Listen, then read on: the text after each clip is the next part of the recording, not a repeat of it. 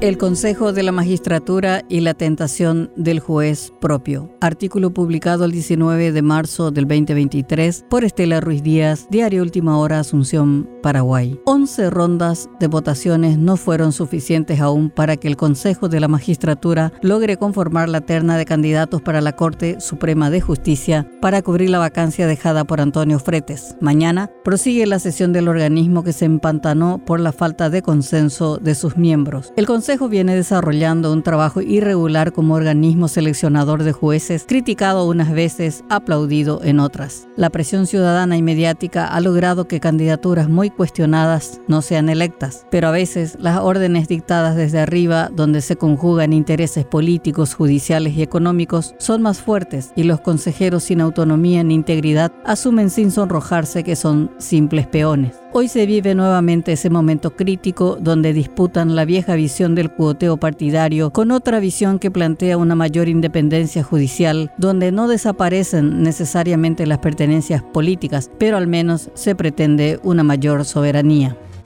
Votaciones.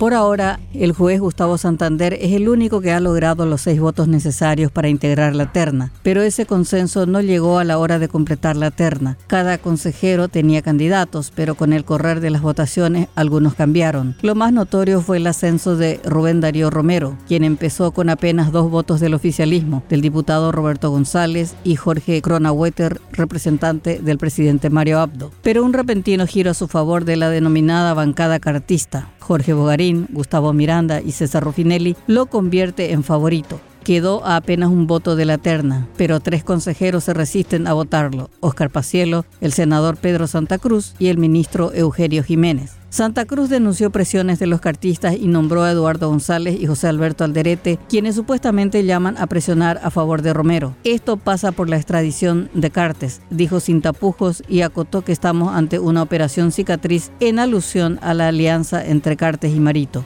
Si se plantea el pedido de extradición de Cartes a Estados Unidos, se librará una batalla judicial donde la Corte Suprema jugará un rol clave. Por ello, necesitan un nuevo fretes, alguien que cumpla sin ambajes las decisiones políticas. En la ANR sostienen que los magistrados colorados de la máxima instancia judicial no tienen sentido de pertenencia al partido y pecan de puritanismo. Romero es una vieja ficha de la dirigencia colorada, pero hasta hoy no logró llegar a la corte. Incluso ya formó parte de una terna, pero el Senado eligió a Alberto Martínez Simón en el 2019. En el 2020, un bochornoso espectáculo lo sacó de carrera. Pillan a candidatos a la corte copiando en el examen, dicen los titulares de la época. Tres en la mira.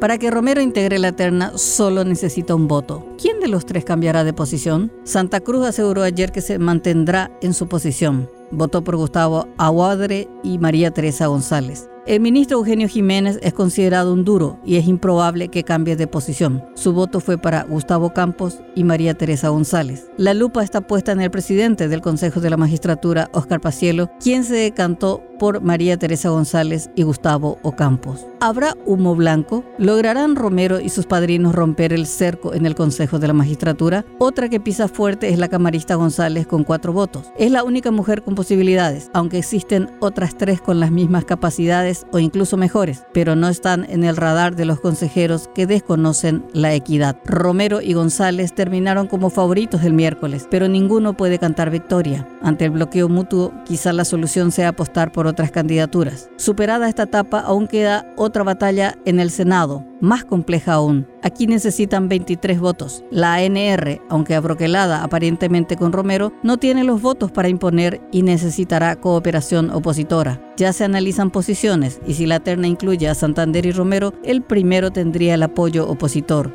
Pero este es otro capítulo. Lo cierto es que el Consejo no puede eludir su responsabilidad histórica de enviar una terna de los mejores entre los mejores. El imperativo ético debe apuntar a una Corte Suprema independiente y alejada de la corrupción. Hay que cortar con los nefastos ciclos de los fretes, los bajac, los blancos y de todos aquellos magistrados que empujaron al Poder Judicial hacia abajo hasta convertirlo en el peor sistema de justicia del mundo.